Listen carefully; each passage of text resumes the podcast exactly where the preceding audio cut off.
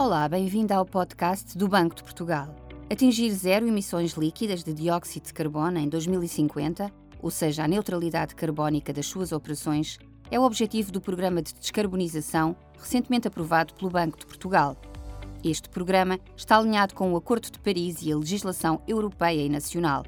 Vai até mais longe nas suas metas do que a Lei de Bases do Clima. Como metas intermédias, propõe a redução das emissões de gases com efeito de estufa em relação a 2018, de no mínimo 60% até 2030, 80% até 2040 e 90% até 2050. Estas metas aplicam-se às instalações, equipamentos e frota automóvel. A eletricidade consumida no banco já provém integralmente de fontes renováveis. E o próximo passo é a produção de energia verde através de painéis fotovoltaicos. Em termos de mobilidade sustentável, o Banco de Portugal adotou uma política de teletrabalho que permitiu aos colaboradores reduzirem as deslocações entre casa e o trabalho.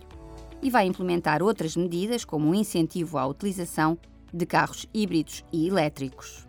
Uma política de compras sustentáveis e a aquisição de créditos de carbono para compensar as emissões residuais são outras medidas previstas, assim como a formação e sensibilização dos colaboradores para o tema da sustentabilidade.